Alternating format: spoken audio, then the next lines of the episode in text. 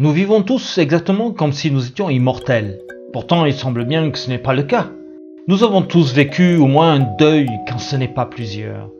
Et à chaque fois, c'est la même rengaine. On se dit tous que la vie est si courte qu'il faut en profiter, ne pas manquer l'occasion de se dire qu'on s'aime, avant qu'il soit trop tard. Et au bout de quelques jours, nos vies sont redevenues exactement comme avant. Il semble que le seul bonheur pour l'être humain, c'est de manger, boire et de profiter des résultats de son travail. Alors êtes-vous absolument sûr que vous ne le vous devez qu'à vous-même? Sûr? Vraiment? Alors, pourquoi autant d'angoisse et de crainte dans vos vies, puisque vous pouvez tout surmonter? Allez, vous pouvez vous l'avouer, là, seul devant vous-même.